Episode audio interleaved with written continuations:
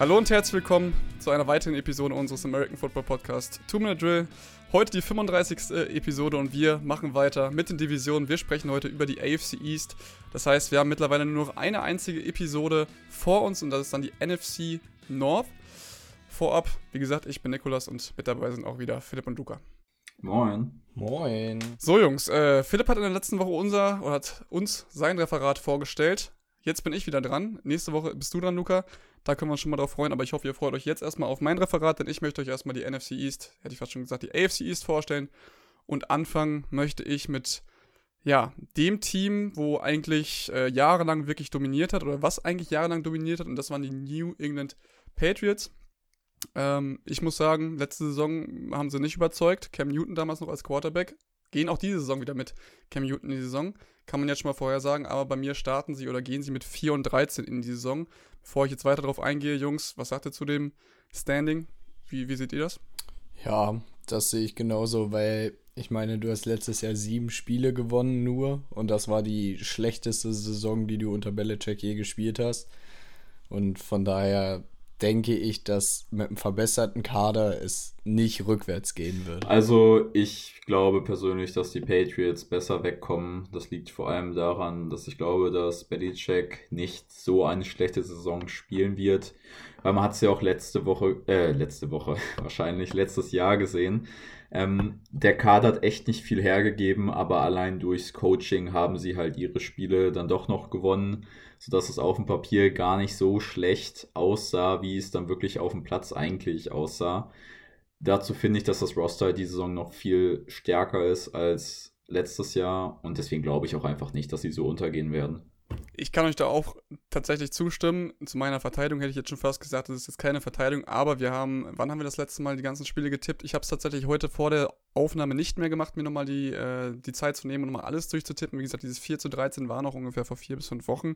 Mittlerweile sage ich auch ganz ehrlich, ich bin da auch bei euch und ähm, allgemein auch gerade, wenn man sich nochmal anguckt, was da jetzt gerade alles gemacht wurde in New England, muss man schon ganz ehrlich sagen. Gerade auch mit den ganzen Off-Season-Moves. Ich glaube, also wenn ich mir jetzt mal die Free Agency-Liste angucke, Jungs, da sind so viele neue Spieler dazugekommen, auch groß, große und gute Namen vor allem mit auch.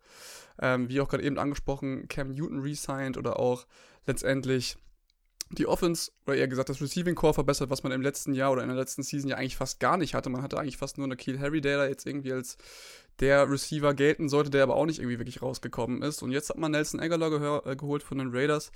Man hat Kendrick Bourne von, von den 49ers noch gesigned, Hunter Henry und Jono Smith, also beides Titans, die ähm, ja in der Liga eigentlich die, also unter den Top Titans gewesen sind, könnte man schon fast sagen. Ne? Das heißt, die Offense oder die offensive Power hat man auf jeden Fall verstärkt. Man hat äh, den Running Back oder ihren Running Back, ich komme jetzt gerade nicht mehr auf den Namen, Jungs, wie ist er nochmal? Habt ihr den gerade im Kopf? Hat man resigned. Also man hat auf James jeden Fall schon. White meinst du, glaube ich den Receiving James Back. White. Genau, genau, genau, den meine ich.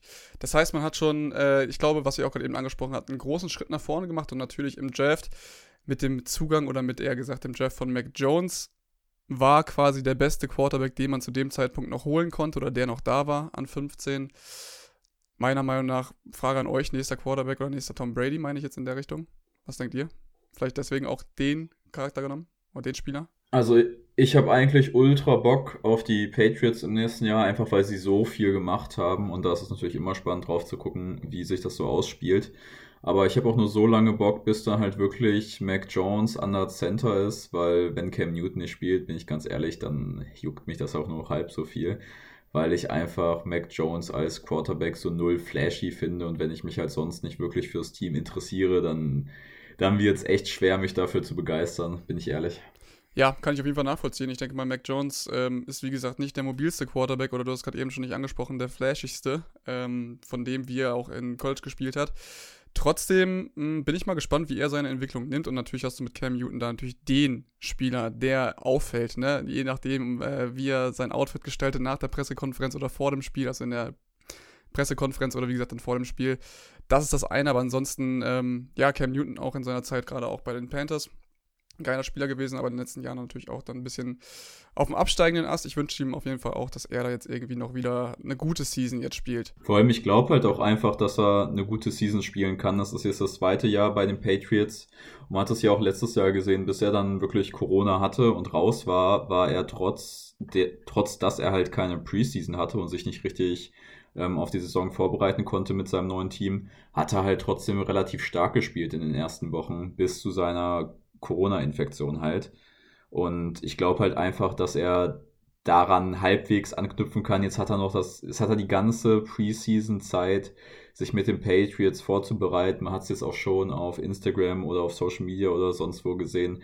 Der Typ ist halt jetzt schon drauf und dran, sich mit seinen neuen Right Receivern halt äh, klar die kennenzulernen, sich mit denen einzuspielen. Also der hat was vor, der Mann. Und ich glaube halt auch, dass wir von Cam Newton eine mindestens solide Leistung sehen werden in der nächsten Saison. Ja, da kann ich mich anschließen. Das Ding bei den Wide right Receivern fand ich so ein bisschen klar. Du hast viel Geld rausgeworfen für Wide right Receiver. Aber meiner Meinung nach hättest du dann auch besseres sein können als Nelson Aguilar und Kendrick Bourne. Bin ich ganz ehrlich. Ja, true. Vor allem, true. wenn man das Alter von Nelson Aguilar nochmal anguckt, ne, ist jetzt auch nicht mehr der Jüngste. Wie alt ist er denn? So. Ich hab's jetzt nicht im Kopf, aber ich bin, ich bin der Meinung, er ist definitiv nicht mehr der Jüngste äh, unter den NFL. Boah, ich will jetzt. Ich will jetzt aber auch nichts Falsches jetzt hier sagen. live nachgucken. Ich will jetzt auch nichts Falsches sagen, aber das ist das, was ähm, mir jetzt geblieben ist. Ja, ich, ich werde es ich jetzt hier live recherchieren, aber bevor ich es rausfinde, mein Tipp wäre jetzt einfach mal so aus dem Bauch raus 28. Und er ist 1993 geboren, das können wir schnell ausrechnen, er ist 27. Da war ich ja gar nicht so weit Dann ist weg. er vielleicht doch nicht der Älteste, aber. Naja, so, naja, wir haben sogar 2021, also er ist wirklich 28. Ja, starker Tipp an der Stelle, starker Tipp. Also, ja, starker Tipp. Also er hat tatsächlich noch so vier gute Jahre vor sich in der NFL, denke ich mal. Also es geht noch, was das Alter angeht. Aber ja, es ist halt nicht der beste Receiving Core, den man sich so zusammenbauen kann. Aber worauf man halt jetzt besonders gucken muss, ist halt Jono Smith und Hunter Henry als Thailand. Ich denke mal, die Patriots werden von dem Team, das letztes Jahr am wenigsten 12 Personnel, also zwei Thailand Sets gespielt hat, zu dem Team werden, was die meisten äh, 12 Personnel Snaps spielen wird. Was natürlich einfach obvious ist, wenn du jetzt so zwei der besten Titans der Liga zur Verfügung hast, die sich halt, wie ich finde, auch noch ziemlich geil ergänzen. Jono Smith kannst du halt so im ganzen Feld hin und her schieben, wie du lustig bist. Der kann gefühlt als Running Back Line spiel spielen, auch mal als äh, Slot Receiver oder sonst wie. Also damit kannst du den Gegner, sag ich mal, vor Matching-Herausforderungen stellen. Und dazu hast du halt Hunter Henry, der ein sehr sicherer Receiver ist und aber auch als Blocker halt einfach eine Bank ist. Und du darfst ja auch nicht vergessen, du hast dahinter noch Dalton Keeney, oder Keen, da bin ich mir nicht ganz sicher, und äh, Aziazi, den du halt letztes Jahr äh, gedraftet hast. Und da hoffst du ja wahrscheinlich auch nochmal, dass die so halbwegs brauchbar werden. Und ich denke mal, dass du dann mit dem Titan Room doch noch einigen Schaden anrichten kannst im Passing Game. Ja, das Ding bei Hunter Henry ist einfach nur, ja, er kommt von den Chargers und wie es bei den Chargers so übrig ist, äh, verletzt man sich mal ganz gerne. Von daher. Aber vielleicht liegt das ja an den Chargers. Ja, ich hoffe, es liegt an den. Oder ich hoffe es nicht, aber für Hunter Henry hoffe ich, dass es nur an seiner Zeit bei den Chargers liegt, weil er war jetzt schon länger nicht mehr richtig fit und man wünscht ihm einfach, dass er fit ist, weil wenn er fit war, war er meiner Meinung nach ein Top 5 Tight der Liga, aber er war halt leider nicht viel und nicht oft fit in den letzten Jahren. Von daher hoffe ich mal, dass er jetzt zu alter Stärke zurückfindet. Ja, ich glaube, dieser Fluch mit den Chargers, da haben wir schon einige Spieler gehabt, die sich da wirklich sehr schwer verletzt haben. Und wir haben jetzt auch letzte Woche über ähm, den Linebacker der Chargers, äh, der Chargers gesprochen. Ähm, der hat sich bis jetzt noch nicht verletzt. Jungs, ich bin wie gesagt momentan wirklich sehr, sehr schlecht mit Namen. Ihr wisst alle, wen ich meine. Devin ja, White ist es nicht, das war nämlich gerade eben den, Dervin den James, James meinst du wahrscheinlich. Dervin James, genau, genau, genau, genau. Linebacker, ja. Safety, was auch immer. Hybrid, er, kann, kann alles. Spielen, er hat sich zumindest nicht Spieler. verletzt, während wir diese Aufnahme, wenn wir die Folge aufgenommen äh, genommen haben. Und Jungs, äh, Fingers crossed an der Stelle auf jeden Fall nochmal. Oh, Junge, ich möchte Dervin James so auf dem Platz sehen dieses Jahr. Gar keinen Bock, dass der schon wieder nicht spielt. Was mir bei den Patriots noch witzig aufgefallen ist jetzt, es ging immer zu diesem Trend mit äh, Ex-Coaches von, die unter Bill Belichick gecoacht haben, übernehmen selber einen Head-Coaching-Job und ähm, holen dann ganz viele Patriots-Spieler und bauen ihr Team quasi aus Ex-Patriots, so wie in Miami mit ähm, Brian Flores oder in Detroit unter Matt Patricia wurde das ganz gerne gemacht. Da wurde alles, wo mal Patriot drauf stand, wurde einfach verpflichtet. Warst du eingestellt, nur wenn du mal bei den Patriots warst. Und was jetzt ganz witzig ist, ähm, Bill Belichick macht jetzt quasi eine Rückholaktion und holt jetzt Calvin Neu zurück, holt ähm, David Gottschall von, äh, auch von den Dolphins, so ein Nose-Tackle, der war zwar letztes Jahr verletzt, der hatte irgendwie äh, Bizeps-Abriss oder so, wünsche ich auch niemanden. Aber der ist einfach eine Bank, den du als Nose-Tackle dahinstellen kannst. Der wird dir nicht so viel Pass-Rush bieten, aber der wird sich halt nicht aus dem Weg räumen lassen und den Run gnadenlos unterbinden. Von daher, der ist, glaube ich, eine gute Edition.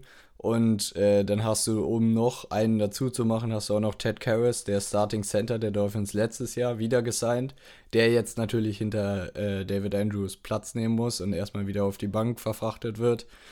Aber ähm, ja, das ist jetzt schon wieder so ein. Aber du hast ja auch Du hast ja auch die Offensive Guard Position für Tony noch nicht geklärt, deswegen ist ja vielleicht da auch noch ein Spot für ihn. Ich weiß es nicht, ob er äh, oder wie er schon auf Guard performt hat in seiner Karriere, aber ich denke mal, das wird jetzt ausprobiert werden in der Preseason. Ja, ich denke auch. Zwischen Guard und Center ist die. Also, es gibt ja viele, die einfach nur dann Interior Offensive Linemen genannt werden, die dann quasi überall spielen können. Von daher. Er, soll, er sollte es auf jeden Fall Ich können. glaube auch, das sollte, sollte machbar sein.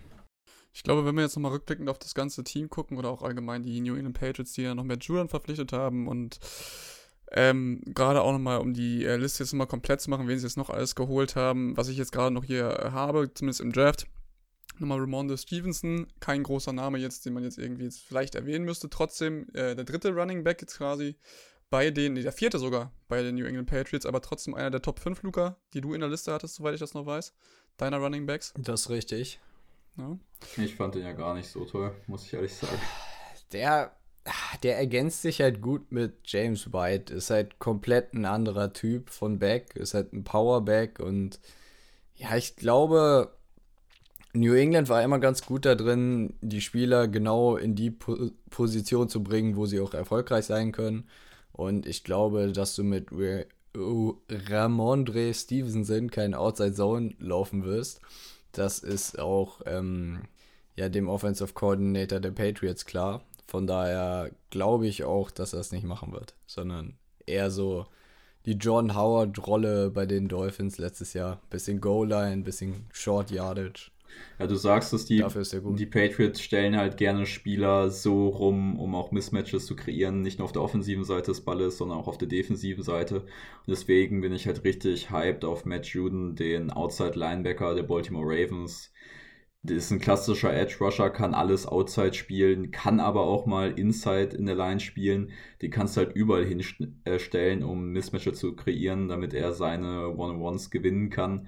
Und ich glaube halt wirklich, dass wir der Spieler sein, der von den ganzen Free Agency-Verpflichtungen der Patriots den meisten Impact im nächsten Jahr haben wird, weil ich mir schon gut vorstellen kann, dass der mit einer 10 plus 6 Saison rausgehen wird. Er hat aber, muss man dazu sagen, auch am meisten Geld gekriegt. Von daher muss er, muss also, er auch irgendwo liefern. Ich glaub, er muss, er muss liefern, aber ich glaube, ich glaube es auch, weil das ist so der Fit, den so Belichick für seinen Defense, also das ist der Spieler, den er haben möchte einfach, ne? Und ich glaube, den weiß er auch einzusetzen. Genau, was ich jetzt gerade eben sagen wollte mit dem Ganzen, bevor wir jetzt äh, zum nächsten Team kommen, allgemein, die New England Patriots sind für mich in, also in einem großen Umbruch oder in einem Umbruch und ich finde, sie sind auf einem guten Weg momentan, wo man sagt, okay, im Vergleich zur letzten Saison, wo man wirklich fast gar nichts hat, wo man wirklich sagen konnte, okay, da war ja wirklich fast gar nichts, man hat trotzdem sieben Wins geholt. Äh, kommen wir jetzt zum nächsten Team, was, oder ganz kurz, ähm, oder man hat ja fast gar nichts geholt, muss man sagen, äh, die haben echt schon wirklich einige Namen da in ihren Kader jetzt geholt. Zudem können wir uns natürlich noch darüber freuen, dass Jacob Johnson noch dabei geblieben ist, unser deutscher Fullback. Und äh, trotzdem, wie gesagt, letztendlich muss man gucken. Ich habe sie als 4-13 eingeschätzt, gerade eben schon angesprochen. Ich denke mal, das wird auf jeden Fall noch ein bisschen besser werden. Ich würde sagen, wir kommen jetzt zum nächsten Team, was auch im Umbruch ist, was jetzt einen neuen Headcoach hat mit äh, Robert Salam, der eigentlich vorher der Defensive Coordinator war bei den 49ers. Der ist jetzt der, äh, der, ist jetzt der Head Coach bei den New York Giants hätte ich fast schon gesagt. Nein, bei den New York Jets bin ich immer jemand, der das gerne verwechselt. Und ich habe sie hier auch mit 4 und 13. Auch wieder aufpassen, Jungs und Mädels. Ähm, ich bin ganz ehrlich, ich erwarte doch trotzdem noch mehr. Ich habe aber trotzdem dieses, dieses Vertrauen noch nicht ganz. Auch wieder sehr viele gute neue Namen an Land gezogen oder wirklich viele Verbesserungen meiner Meinung nach auch äh, ja, in die Wege geleitet. Auch der Draft wirklich mega, mega stark. Da reden wir gleich äh, wahrscheinlich noch ein bisschen genauer drüber. Aber doch meiner Meinung nach ein Team, was sehr viel Potenzial hat, wo ich aber be, ja, wo ich aber drüber, wo ich aber echt überlegen muss oder wo ich echt, wo man echt gucken muss, wann sie es abrufen. So rum. Jungs, wie seht ihr das? Ja, also bei, bei den New York Jets gehe ich auch mit 4 und 13 mit, genau das habe ich auch getippt, einfach weil ich glaube, klar, du hast jetzt einen riesen Umbruch gemacht, aber den musst du auch noch weitergehen. Und ich glaube auch nicht, dass das jetzt im ersten Jahr so krass funktionieren wird, dass du da schon irgendwie 6, 7 Wins holst oder 8. Das finde ich ein bisschen utopisch tatsächlich. Deswegen glaube ich 4 und 13 und gute Ansätze wäre so das, was ich mir von den Jets wünschen würde die Patriots habe ich halt ganz anders gesehen. Die hatte ich mit 9 und 8, also sogar mit einer positiven Bilanz geschätzt. Ähm, ja, für mich die Jets ganz klar das, also auch mit Abstand schwächste Team in der Division. Aber mir hat sehr gefallen, was sie halt in der Offseason gemacht haben. Ich, also wir haben es ja auch schon in unserer Draft-Folge angesprochen. Der Draft war halt bombastisch. Ob man jetzt hoch traden muss in der ersten Runde für Elijah Barra Tucker, das bleibt mal dahingestellt. Aber einfach die, die Spieler, die man genommen hat, sind einfach sag ich mal, optimal für. Hast, du hast einfach für Zach Wilson gedraftet, ne? Und das ist halt einfach geil. Also ich mag das halt einfach, wenn du das so angehst. Du hast jetzt mit Rara Tucker halt den Guard zur Seite gestellt in der zweiten Runde, mit Elijah Moore noch einen Speedy Right Receiver gegeben. Mit Michael Carter hast du endlich mal einen Running Back in New York. Das war die letzten Jahre echt schwierig, weil. Aber du hattest doch Levi und Bell. Ja, du hattest doch Levi und Bell. Der war, der war so toll. Ja, der, der hat super Hattest du noch Frank Gore, den ja. ich auf dem Feld immer für eine mittelschwere Katastrophe gehalten habe in den letzten Jahren. Klar, er ist, er ist einfach ein Hall of Fame Running Back, weil er einfach seit 35 Jahren gefühlt NFL spielt. Aber der war ja auch nicht geil die letzten Jahre. Es war ja schon im Schnitt zwei, ja, im Schnitt zwei Yards oder so per Carry, wenn er die überhaupt hatte im letzten Jahr. Ich glaube, letztes Jahr war echt schwierig. Ähm, aber ich hoffe, dass du mit Michael Carter, der einfach den Breakaway Speed hat und einfach die Shiftiness ein Running Back hast, der flexibel einsetzbar ist, mit dem du viel machen kannst und der einfach die Offense auch so ein bisschen tragen kann, wenn Zach Wilson noch nicht von Day One, sage ich mal, alles an sich reißt. Ja, Michael Carter ist meiner Meinung nach der perfekte äh, Outside Zone Back und du hast dir jetzt Mike LaFleur als Offensive Coordinator rangeholt und äh, Michael Carter ist halt so einer, den du ein Carry geben kannst outside und der macht einen Cut und ist weg, weil der ist halt einfach so schnell, der passt halt ins 49er Running Back Profil und genau da kommt Mike LaFleur her. Der war da der Passing Game Coordinator, glaube ich, und ist jetzt als Offensive Coordinator bei den Jets und ja, ich glaube, die Offense wird deutlich, deutlich kreativer und deutlich besser als das, was auch immer Adam Geister letztes Jahr gecoacht hat. Da brauchen wir, glaube ich, nicht drüber reden. Und allgemein sehe ich das mit den Jets genauso wie du, Philipp. Ich glaube auch, dass sie das schwächste Team der Division sind. Liegt aber auch daran, dass die Division ziemlich stark ist. Das muss man auch mal so sehen. Die äh, AFC East war jahrelang echt schwach und es gab nur die Patriots, aber ich würde behaupten, die Zeiten sind vorbei, spätestens seit letztem Jahr, wo die Bills das erste Mal seit 100 äh, Millionen Jahren die Division gewonnen haben. Von daher, ja, die Division wird, glaube ich, nächstes Jahr echt geil anzugucken.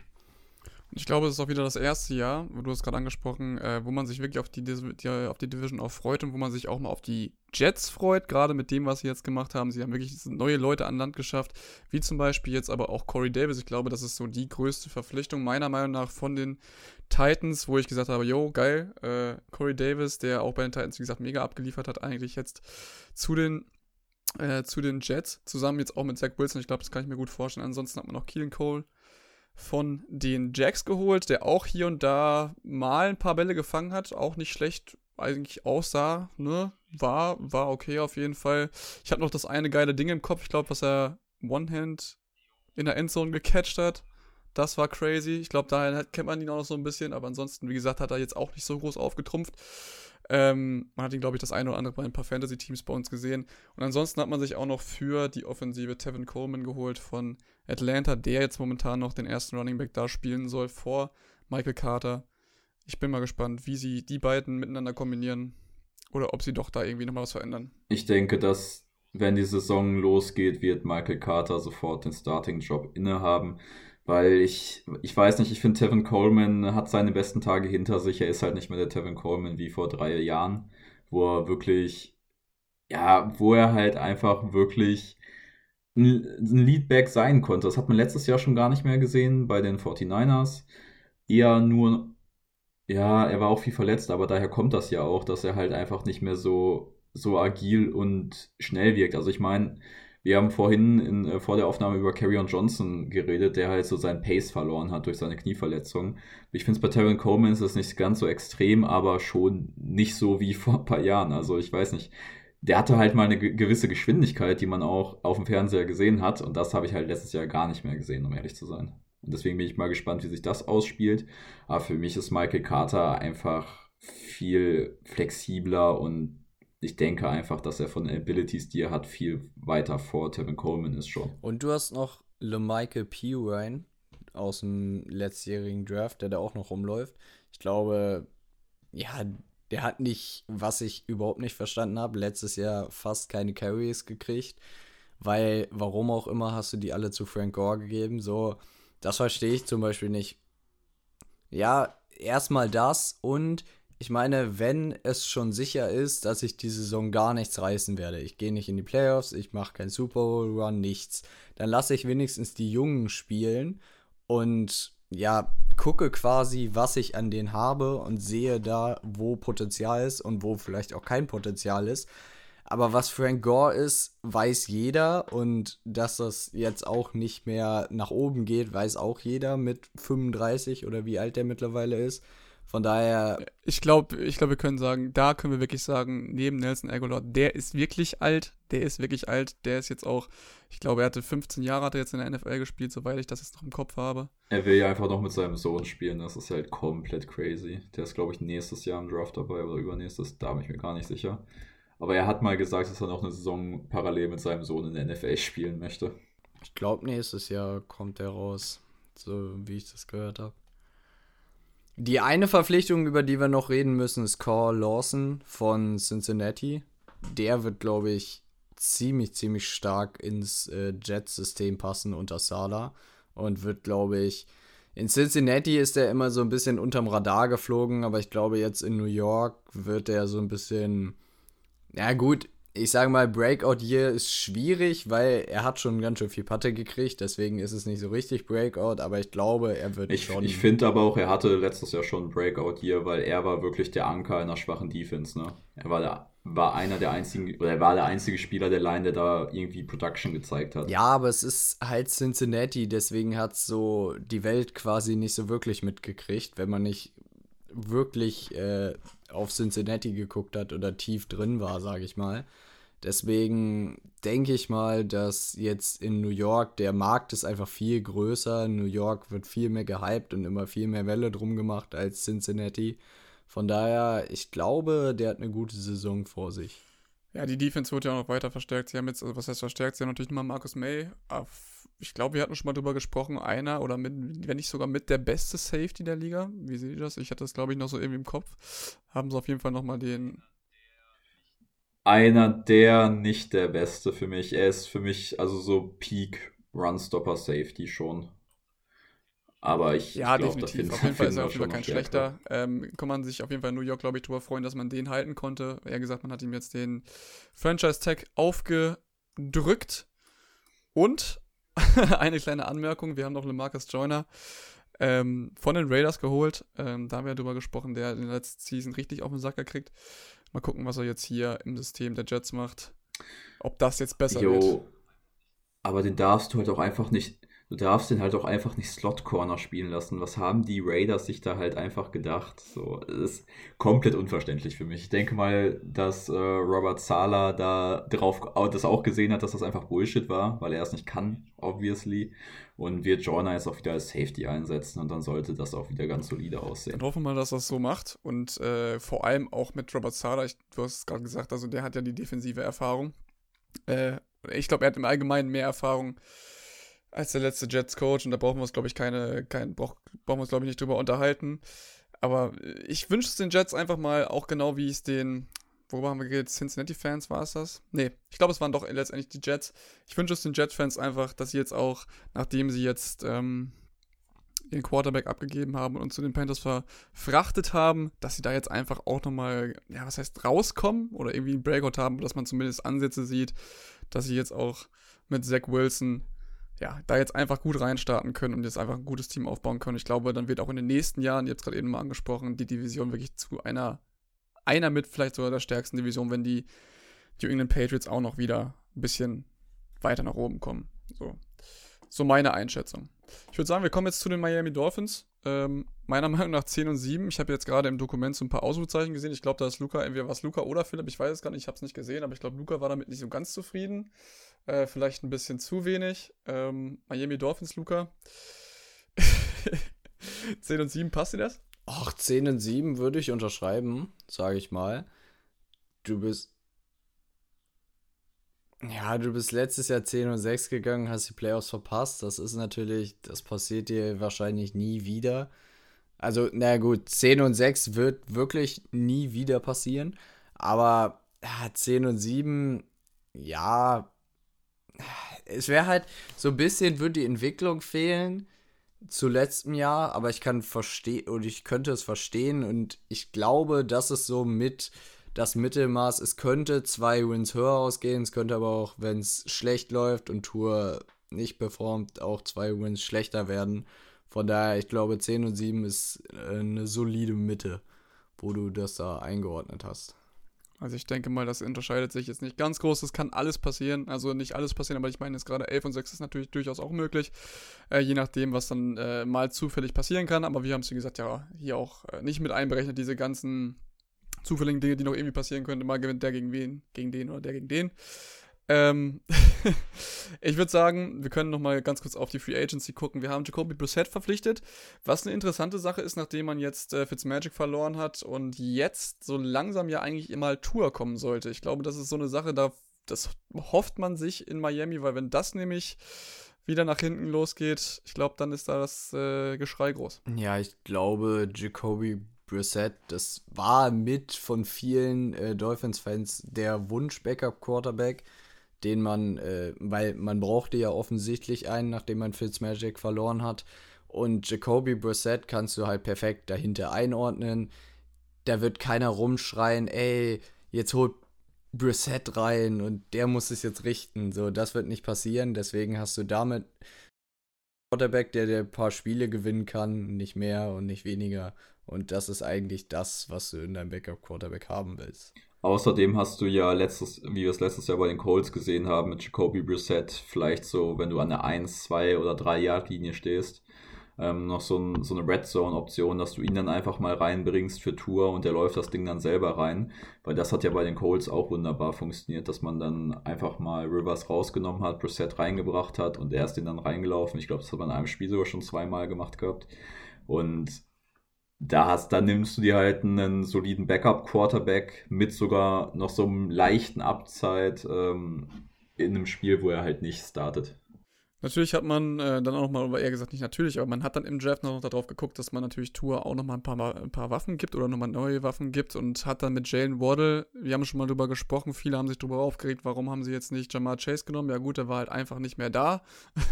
hat man dann Jalen Waddle genommen. Ich denke mal, das ist auch eine geile, geile Waffe outside, wo man dann sagen kann, okay, oder eher gesagt, Inside Slot spielt er oder nicht? Ich glaube Slot, genau Slot.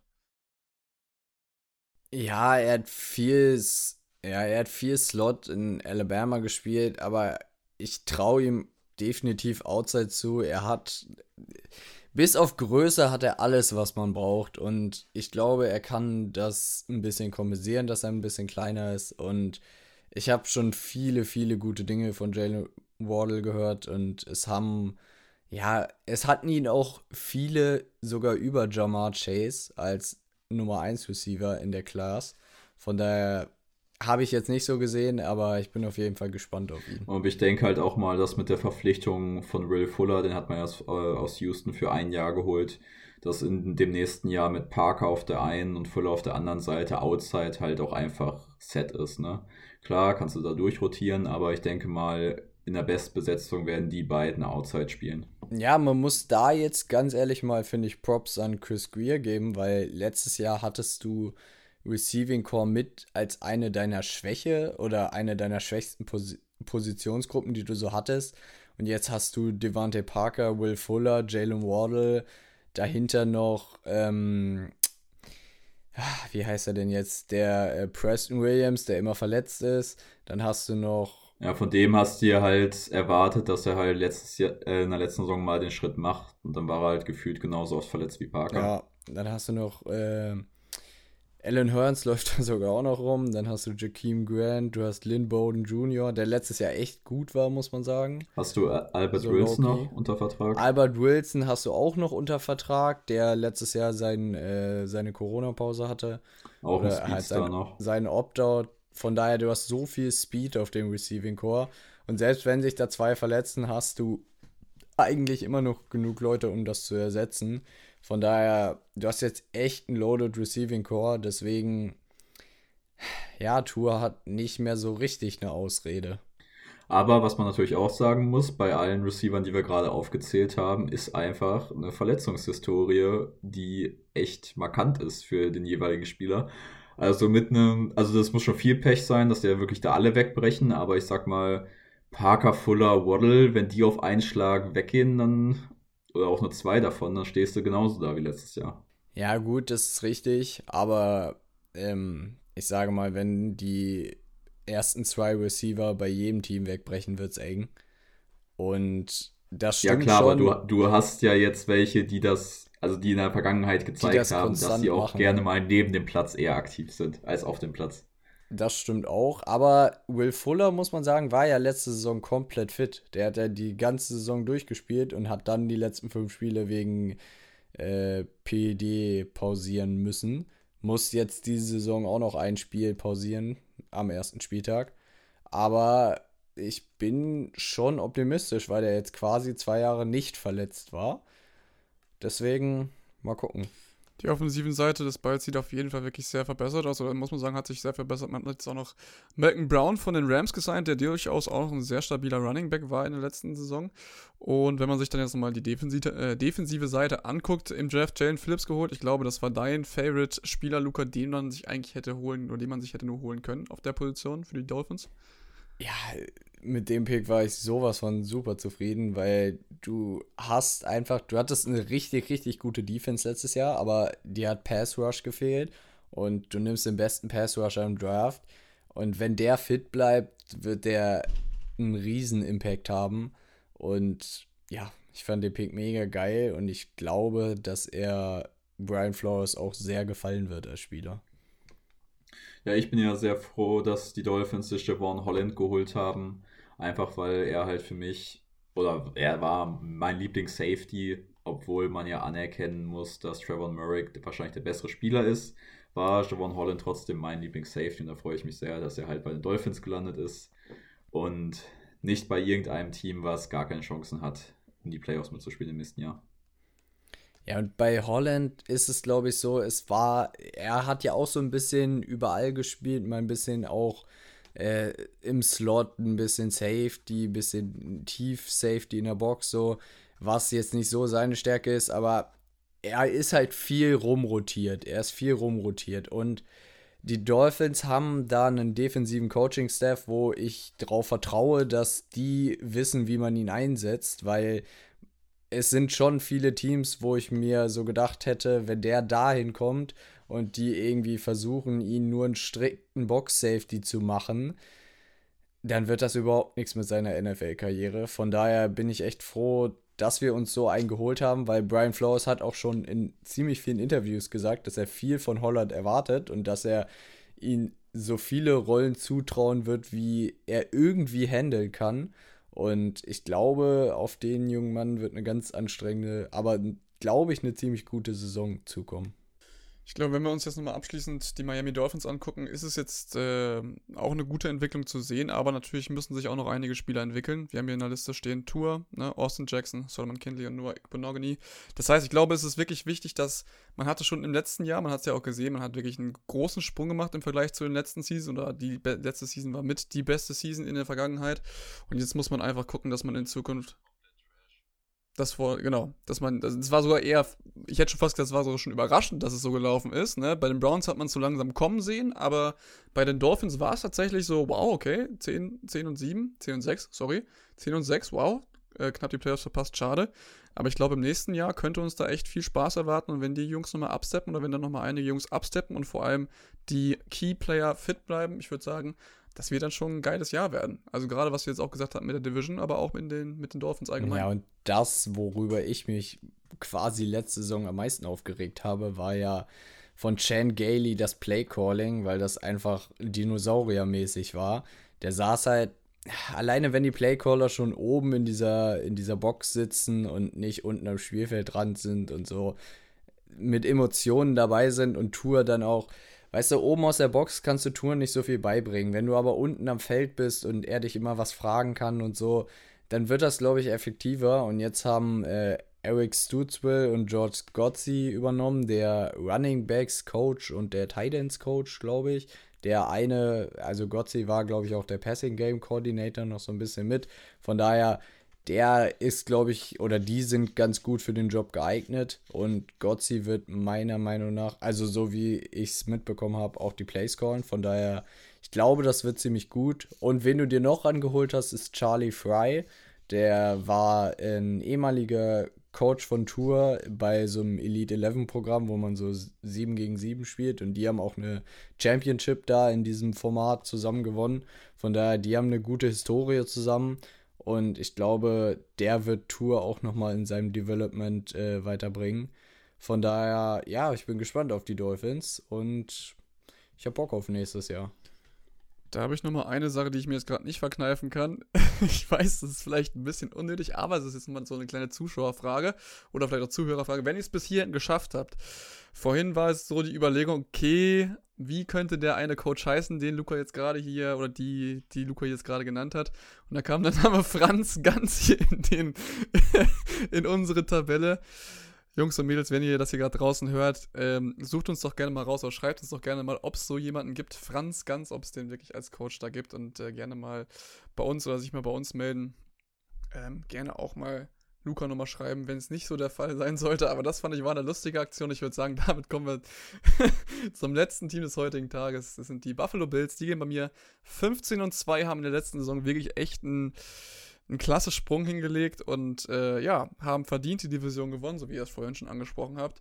Und ich bin ganz ehrlich, ich kann und freue mich, also ich freue mich, kann mich einfach nur auf die Saison der Bills diese Saison auch wieder freuen. Einfach auch da sie jetzt Mitchell, Mitchell Trubisky gesigned haben, den Quarterback oder den ehemaligen Quarterback der Bears.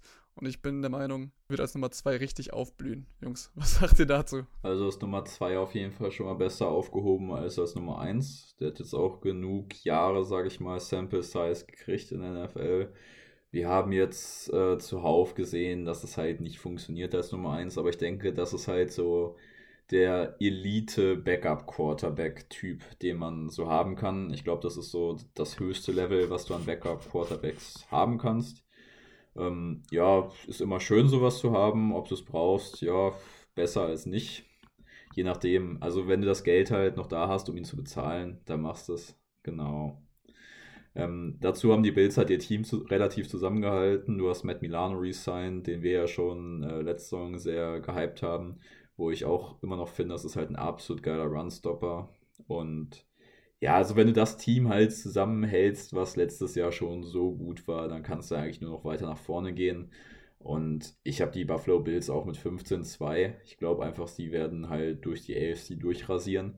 Und bis auf die Kansas City Chiefs haben sie jetzt auch nicht die allerstärksten Gegner, muss man ehrlich sein. Ja, letztes Jahr waren die Bills einfach nur so ein Überraschungskandidat, einfach weil Josh Allen, glaube ich, den Jump gemacht hat, den so richtig keiner erwartet hat, aber über den sich jeder gefreut hat eigentlich. Sogar ich als äh, Dolphins-Fan und als äh, eigentlich erbitterter Erzrivale der Bills habe mich gefreut, dass Josh Allen sich einfach entwickelt hat und man muss ja wirklich sagen, er hat sich von einem Quarterback, der, glaube ich, 50% Completion Percentage in seinem ersten Jahr hatte und ich glaube, alles ja vorbeigeworfen hat, zu einem präzisen Pocket Passer entwickelt, der trotzdem laufen kann und ja, mobil ist in der Pocket und ja, er war einfach überragend letztes Jahr, das muss man so sagen. Und wenn Rogers nicht gewesen wäre, hätte er vielleicht auch den MVP abgeräumt.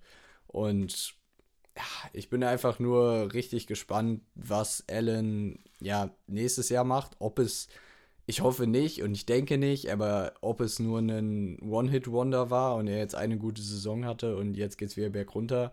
Aber ich glaube, es wird auf dem Level bleiben und vielleicht sogar noch noch ein bisschen präziser und noch ein bisschen stärker werden. Ich glaube, Josh Allen, wie gesagt, ein Spieler, auf den wir uns alle freuen können und auf den wir uns auch in der nächsten Saison auf jeden Fall alle freuen. Hat jetzt mit Emmanuel Sanders, der in New Orleans ja auch solide gespielt hat, aber eigentlich auch nicht so viel gezeigt hat, trotzdem immer noch eine gute zweite Waffe neben natürlich Stefan Dix, dem überragenden Receiver, bekommen. Das heißt, darauf könnte man sich auch freuen. Cole Beasley ist auch noch im Team geblieben. Und ansonsten von den Dolphins. Außer seine Musik, die ist scheiße. die äh, habe ich tatsächlich jetzt gerade noch gar nicht so im Kopf noch gar nicht so gehört. Und dem, was er so auf Twitter ablässt, das ist äh, auch Ja, da bin sehr, ich nicht drin im Thema. Ich habe dir ja, glaube ich, mal auf Insta irgendwie zum Super Bowl oder so die Mucke gezeigt, die er so macht. Schwierig. Also sein Twitter-Account ist deutlich schwieriger als seine Musik. Deutlich er ist der führende Impfgegner der NFL-Bewegung. Ich denke mal, das kann man nur hinterfragen. Ein ganz das kann man nur hinterfragen. Mann. Aber auf dem Feld ist er gut. Das muss man ihm ja so. Ich finde es äh, tatsächlich nicht immer, also ich finde es natürlich auch nicht, also das heißt doof gesagt, es ist halt, kommt immer am Ende auf das Sport hier drauf an. Trotzdem finde ich es immer noch schön, wenn man noch sieht, was hinter den Menschen auch noch steht. Aber trotzdem muss man sagen, gut, Cole Beasley hat einfach in den letzten Jahren abgeliefert und war auch führende Kraft, wenn es darum ging, auch mal ein Third Down irgendwie mal zu holen und letztendlich auch das entscheidende Fourth Down. Aber ansonsten natürlich auch geile andere Catches zu machen und da freue ich mich auch jetzt schon wieder drauf, gerade in der Kombination mit Josh Allen. Ähm, Dawson Knox als Titan auch noch da gehalten, der auch in der letzten Saison wirklich echt gut abgeliefert hat. Ansonsten von den von den Miami Dolphins hat man noch Matt Breeder geholt, der auch mal wieder verletzt war und äh, ich denke mal jetzt auch den Running Back Room da tatsächlich äh, ja aufwerten tut, aufwertet. David, Devin Singletary, Name, wo ich sage, also der, also der Room ist halt, was soll ich sagen, er ist halt nicht crazy gut. Deswegen hätte ich gesagt, Devin Singletary, da haben wir uns auch schon drüber unterhalten, der muss absteppen, sonst wird das dieses Jahr auch wieder schwierig. Ja, verbessert es meiner Meinung nach schon. Ja, also keine Ahnung, ich finde den Running Back Room mit Devin Singletary und Zach Moss so mittelgut. Singletary ist halt so der Guy, der jetzt zwischen den 20ern halt die Arbeit macht. Und Zach Moss ist halt der Typ, den stellst du dann ähm, in der Red Zone rein und der, der probiert das Ding da rein zu eaten. So. Ich finde, das ist eigentlich gar nicht so ein schlechtes Du, was man da hat. Aber es ist auch nicht das Beste, weil beide haben auch in der letzten Saison gezeigt, dass es hier und da noch hapert. Aber jetzt kommt Zach Moss ins zweite Jahr und vielleicht hat er sogar noch, macht er so einen Sprung, dass er da sogar Leadback werden kann. Ja, Zach Moss hat Ansätze gezeigt, fand ich letztes Jahr, aber er war dann in der entscheidenden Phase halt verletzt, als es auf die Playoffs zuging. War er halt nicht fit und das war schon relativ ärgerlich, weil bei Devin Singletary hat man mittlerweile irgendwie gesehen, was er ist, fand ich. Und es ist okay, aber es wird dich niemals von den Socken hauen. Deswegen. Ja, und das tut, das tut ja, so weh. Schwierig. Hätte man vielleicht noch irgendwas machen können, aber ja, Matt Breeder, ob der jetzt die Antwort ist, er wird wahrscheinlich zwei Spiele spielen und dann wieder ähm, ja, den Rest des Jahres mit irgendwelchen Verletzungen herumlamentieren. Das ist leider in seiner Karriere oft so gewesen und meistens ändert sich das dann bei vielen Spielern auch nicht mehr. Also ich finde es halt schade mit Devin Singletary. Das ist halt so ein Spieler, wo ich nach der Rookie-Saison echt gedacht habe, ja, der wird's. Und dann hat er sich aber leider nicht mehr verbessert zu seiner Rookie-Saison. Ja, ich würde sagen, dann gucken wir nochmal darauf, was äh, die Bills so gedraftet haben. In der ersten Runde Gregory Rousseau, Defensive End von Miami. Ja, du hattest eben gesagt, Nego, irgendwas mit ist Fauch, fauch nicht immer so ins Mikro, ist ja gruselig. ist auf der, ist auf der Bust-List von äh, Chris, Chris Sims. Und äh, ja, er ist halt sehr roh und nicht sonderlich. Er ist gut nach vorne, er ist schnell, aber er ist nicht sonderlich shifty. Von daher, er, Richtungswechsel sind nicht so sein, sein Freund. Und dann hast du dir in der zweiten Runde noch ich würde sagen, mit den besten Namen des Drafts geholt. Boogie Basham Jr. von Wake Forest. Ja, der ist so, ich glaube, er wird ein guter komplementärer Passrusher zu äh, Rousseau werden, weil der ist ein bisschen shiftier, aber hat halt einfach nicht die physischen Attribute, die so ein Rousseau mitbringt.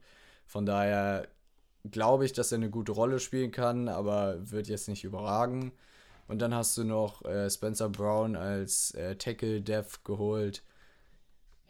Ja, war ein guter Draft, war kein überragender. Und du hast dich, glaube ich, gut verstärkt. Und ja, du hast halt in den ersten zwei Runden Pass Rush angegangen. Das musstest du auch, weil Pass Rush war echt das, was gefehlt hast letztes Jahr. Und man kann es den Bills nur wünschen, dass einer von den beiden Pass Rushern einschlägt und ordentlich Alarm machen wird. Oder dass halt Age oder dass halt AJ Ebenezer, den man sich letzte Saison gedraftet hat, noch einen Schritt macht, weil der war eher schwach im letzten Jahr, muss man ehrlich sein. Ja, auch nochmal an der Stelle, wenn jetzt einer, wie ihr es gerade eben angesprochen habt, einer von den Leuten einschlägt, dann äh, glaube ich, hat man da in der Defense auch eine gute Chance, da in der nächsten Saison noch mehr Impact zu haben als in der letzten. Und ich würde sagen, auf die Bills freue ich mich am meisten tatsächlich, äh, aber auch auf die ganze Division. Auch in den nächsten Jahren gucke ich sehr gerne drauf und äh, ist Lukas da ein bisschen, bisschen nicht so dabei. Der freut sich eher auf die Dolphins, das ist verständlich. Aber ansonsten würde ich sagen, ich gehe nochmal ganz kurz durch, was haben wir jetzt hier oder was sind meine Sachen hier, was sind meine Tipps gewesen für diese Saison. 4-13 sind bei mir beide. Zum einen die New England Patriots und die New York Jets, beide mit großem Upside. Äh, wenn ich diese Saison dann für die nächsten Seasons und ansonsten Miami mit 10 und 7 und Buffalo mit 15 und 2. Ich denke mal, das sind alles so relativ akzeptable Sachen oder relativ akzeptable Predictions, meiner Meinung nach. Und äh, wenn es von eurer Seite da jetzt auch nichts mehr gibt, dann würde ich sagen, äh, verabschieden wir uns gleich. Jo, raus aus dem Mal. Schon lange genug das Ding. Ja, ich glaube, wird eine spannende Division. Haben viel zu gesagt. Wird gut zu gucken nächstes Jahr. Ich freue mich. Dann wünsche ich euch viel Spaß im nächsten Jahr mit der AFC East und ich bin raus und ciao. Ciao. War echt ein langer Aal. Nächste Woche NFC North. Ich freue mich auf dich, Luca. Und wir hören uns dann. Haut rein. Bis zur nächsten Woche. Bye bye.